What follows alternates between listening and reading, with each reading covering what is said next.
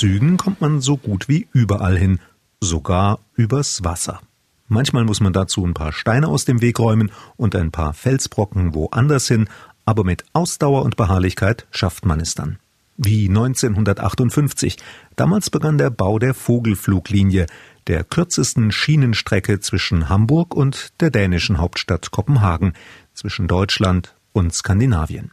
Bei unserem Podcast Abenteuer Eisenbahn von MDR Thüringen möchte ich Sie gerne mitnehmen zu einer Reise auf der Vogelfluglinie. Herzlich willkommen dazu, sagt Markus Wetterauer. Die Strecke der Vogelfluglinie führt entlang der Route der Kraniche und anderer Zugvögel vom Sommer ins Winterquartier. 1963 übergaben der dänische König Frederik IX. und Bundespräsident Heinrich Lübke das vollendete Projekt. Die Vogelfluglinie, die wir heute einweihen, wird die Entwicklung guter menschlicher, kultureller, wirtschaftlicher und auch politischer Beziehungen zwischen unseren beiden Ländern wieder fördern. Sie ist eine Brücke, deren Pfeiler Deutschland und Dänemark sind und die ganz Skandinavien mit den übrigen Ländern des freien Europa verbindet.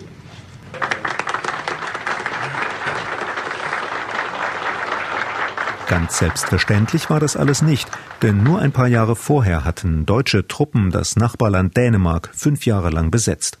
Mit der Vogelfluglinie und ihrem Kernstück zwischen den Häfen Rödby in Dänemark und Puttgarden in Deutschland näherten sich beide Länder auch ein Stück weit einander an, was der dänische König bei der Einweihung hervorhob.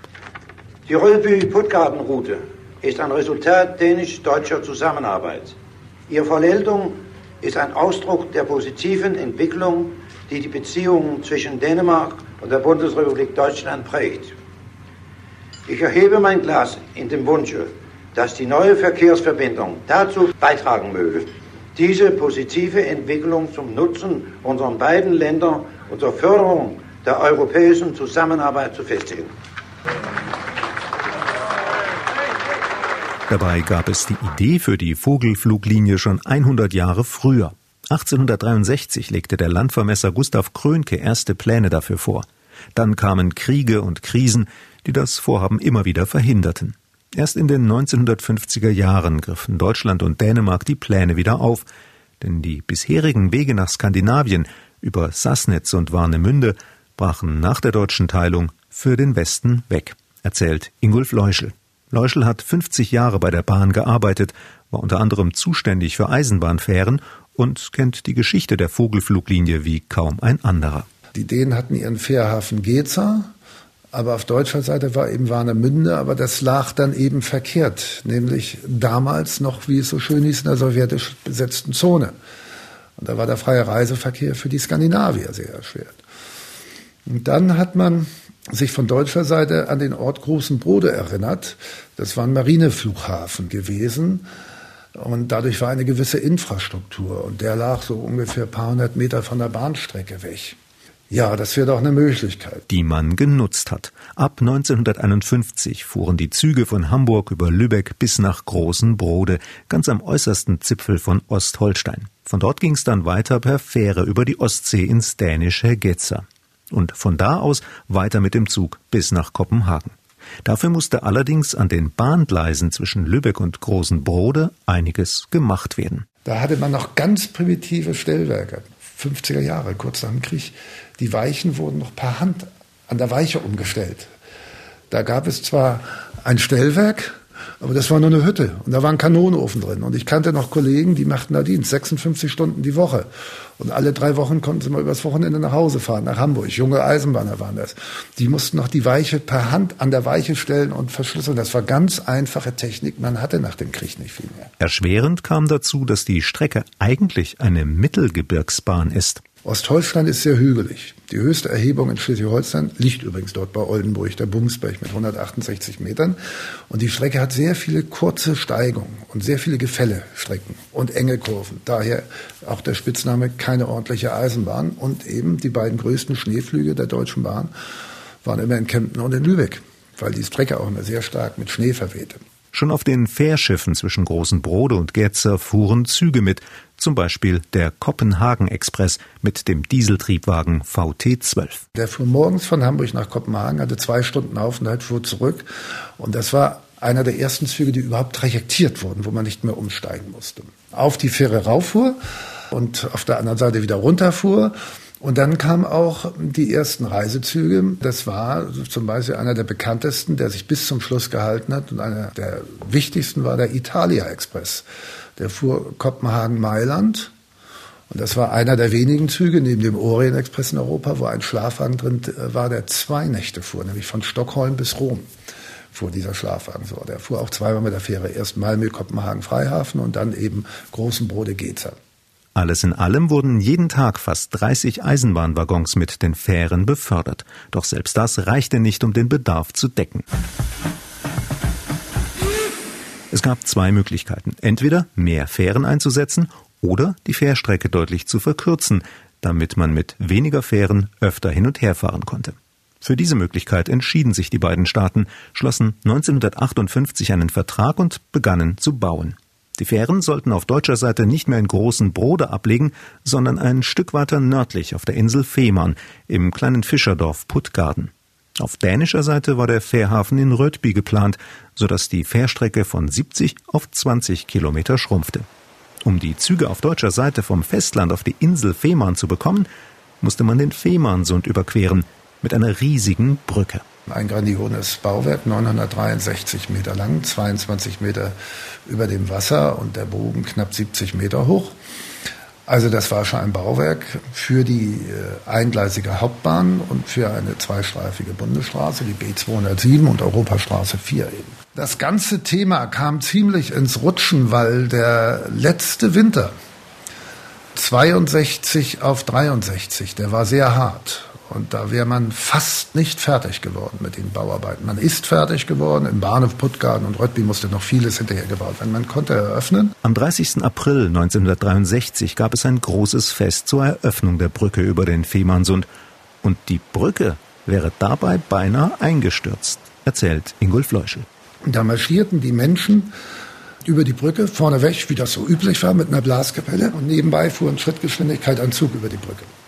Und dahinter kamen viele Autos, die dann auch in Schrittgeschwindigkeit waren. Da ist Folgendes passiert. Die Blaskapelle ging vorne weg und spielte schmissige Weisen. Dazu gehört dann auch irgendwie ein Marschlied. Und was passiert denn, wenn sie Marschmusik spielen? Dann kommen die Menschen in den gleichen Schritt.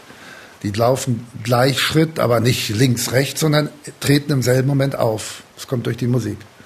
Da ist ein Hubschrauber gekommen, vorne zur Kapelle, sofort Musik aufhören und Walzer spielen, damit die Leute ausdrücken. Die Brücke hätte man damit zum Einsturz bringen können. Ohne Trittmarsch heißt das. In jeder Armee der Welt, wenn es über eine Brücke geht, damit eine Brücke sich nicht aufschwingt. Das hatten wir bei der Fehmarn-Sundbrücke, ist alles gut gegangen. Die Freude der Menschen war aber groß. Für den Bau der neuen Brücke und der neuen Häfen in Puttgarden und Röttby hatten die Bauarbeiter enorme Leistungen erbracht. Allein für die Mole in Puttgarden mussten Zehntausende Tonnen an Felsblöcken aufgeschichtet werden. Am 14. Mai 1963 schließlich eröffneten Bundespräsident Lübcke und der dänische König Kong Frederik IX. die Vogelfluglinie. Lübcke, der kam mit einem Sonderzug nach Puttgarden und fuhr dann mit dem Fährschiff Theodor Heuss damals und den ganzen Ehrengästen, Professor Dr. Öftering war der Chef der Deutschen Bundesbahn damals, und eben die ganze Politprominenz aus äh, Norddeutschland fuhren die mit der Fähre rüber nach Röttby in den dänischen Hafen und dort kam der dänische König, Kong Friedrich IX., der, das kann man ruhig mal erzählen, ganz großer Eisenbahnfreund war und selber die Lokführerberechtigung hatte und nichts lieber machte, als dass er in die Schweiz fuhr und die Schweizer Gebirgsstrecken fuhr. Von Röttby aus fuhren Lübcke und Frederik auf der Fähre wieder zurück nach Puttgarden. Auf dem Schiff gab's Reden und Häppchen und Sekt. Im Bordrestaurant, wo später die Urlauber für fünf Mark so viel vom Buffet essen konnten, wie sie wollten.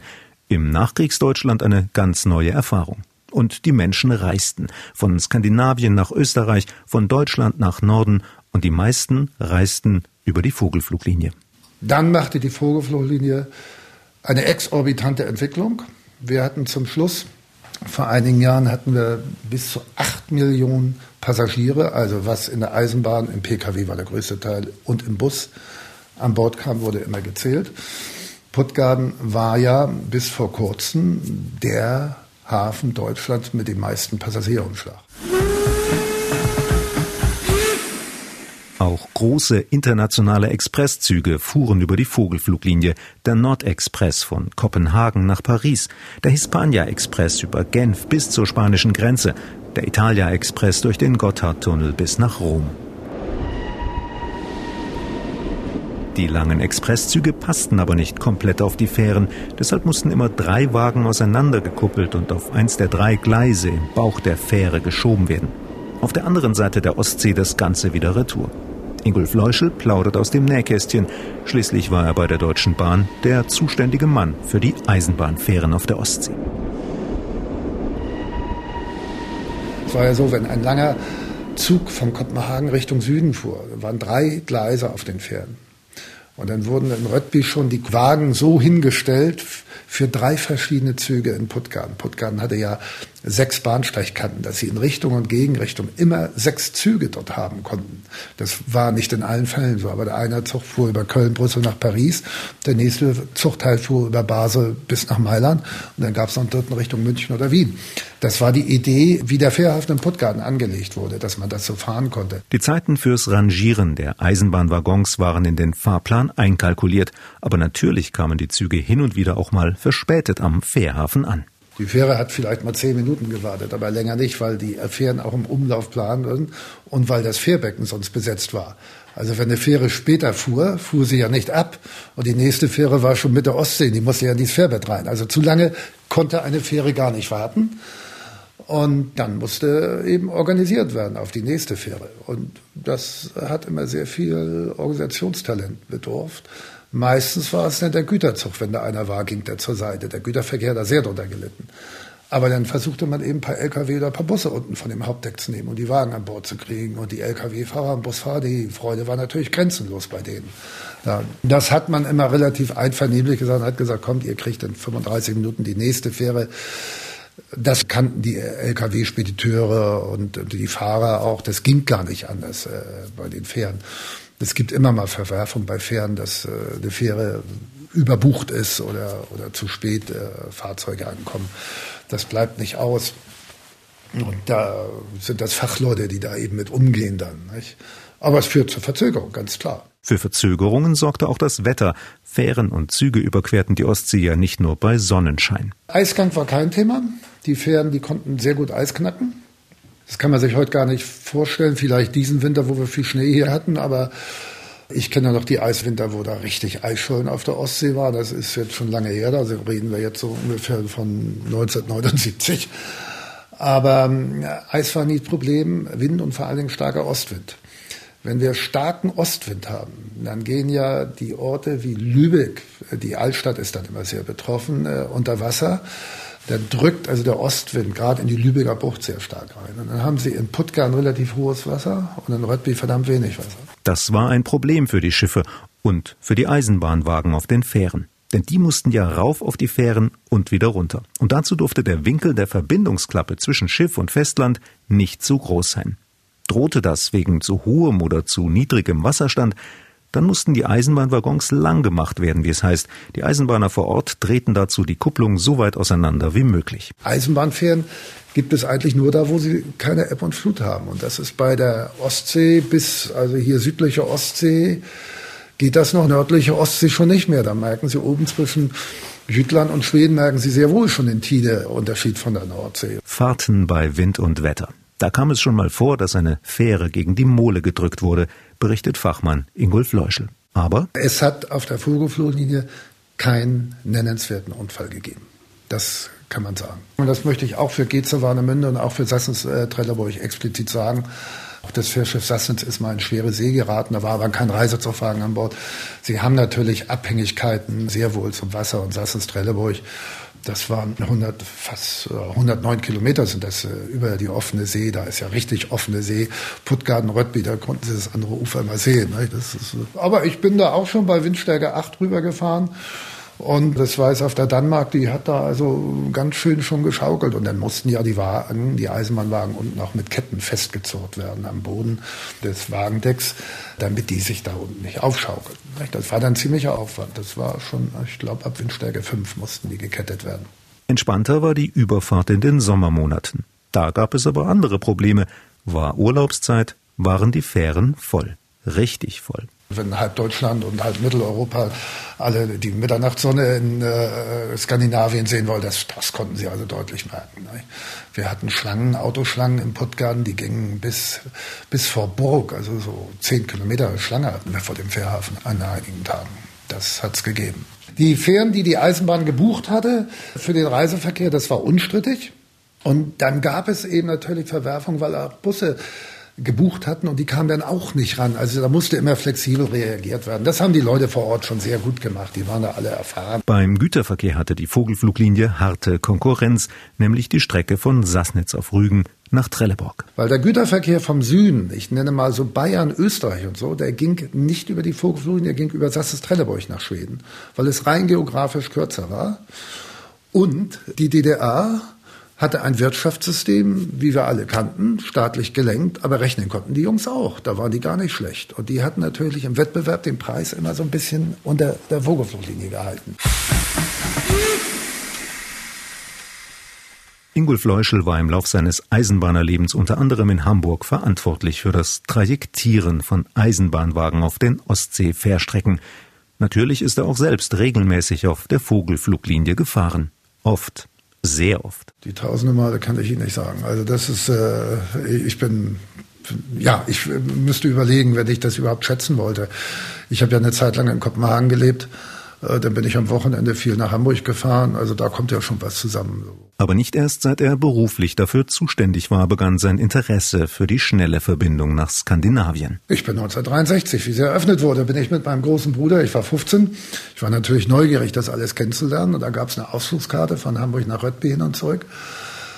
Aber da war entweder war bei meinem Bruder der Personalausweis abgelaufen oder ich hatte keine irgendwie, also wir konnten im Puttgarten nicht an Bord, aber ich konnte die Schiffe abfahren sehen und ich konnte drüben Röttwey sehen. Das war natürlich schon mal die halbe Miete.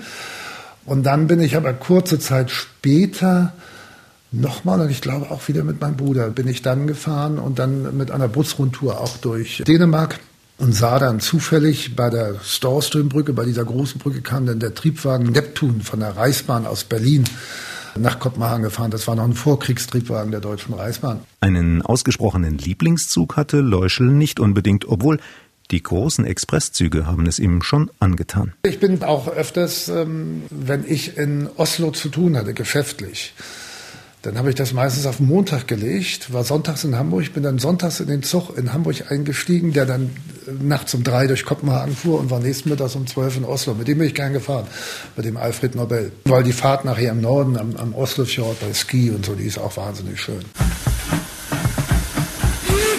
1963 glitten die ersten Expresszüge auf der Vogelfluglinie über die Ostsee.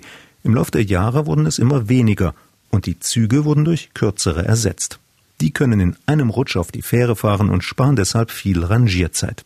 Diese Eurocity-Züge sind die sogenannten Gumminasen-Triebwagen der dänischen Staatsbahn. Gumminasen deshalb, weil sie vorn und hinten einen mächtig gewaltigen Gummiring haben, der beim Kuppeln an einen anderen Zug Stöße dämpft. Jedenfalls ließ die gesparte Rangierzeit mit den Gumminasen die Fahrzeit zwischen Hamburg und Kopenhagen schrumpfen, und zwar auf fünfeinhalb Stunden und in Zukunft sollen es sogar nur noch drei Stunden sein. Die Ideen haben eine komplette Neubaustrecke von Kopenhagen bis Ringstedt gebaut und die Strecke Ringstedt, die Köbing ertüchtigt auf 200 km/h. Kopenhagen-Ringstedt haben sie für 230 ausgebaut.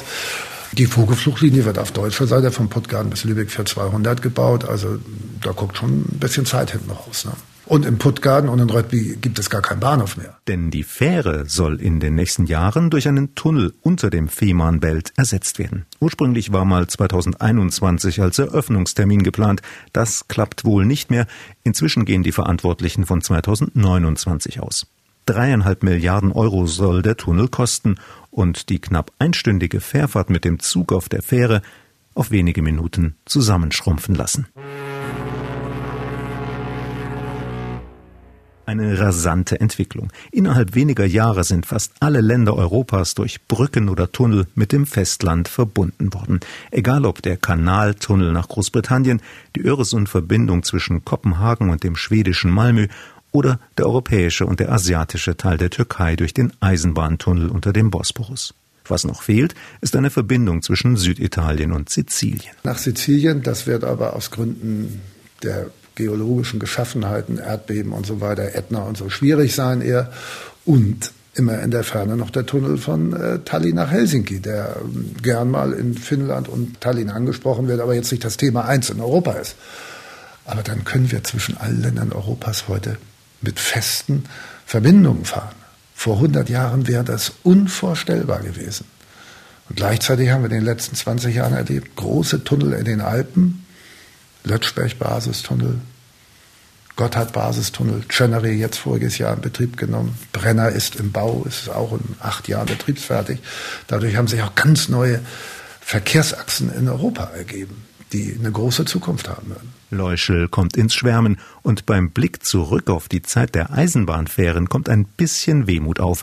Aber er bleibt auch Realist. Nachdem 96 der große Belt fertig war, war 2000 schon der Öresund fertig. Was das Wirtschaftsleben in und um Kopenhagen und in Südschweden, sprich äh, Skåne, wie die Landschaft heißt, rund um Malmö, komplett verändert hat. Und zwar positiv. In Schweden waren Arbeitskräftemängel. In Kopenhagen waren relativ viel Arbeitslose. Die konnten plötzlich alle in Südschweden arbeiten und fuhren mit der S-Bahn jeden Tag über den Öresund, was für vielen, vielen Jahren undenkbar gewesen wäre. Da konnte man nur mit dem Schiff rüberfahren. Das ist nur eins der Beispiele. Aber auch der Wirtschaftsverkehr innerhalb Dänemark hat sich durch den großen Welt sehr verändert. Und dann war für die Dänen immer gesetzt, die wollten auch zum, nach Europa ans Festland eine feste Querung haben.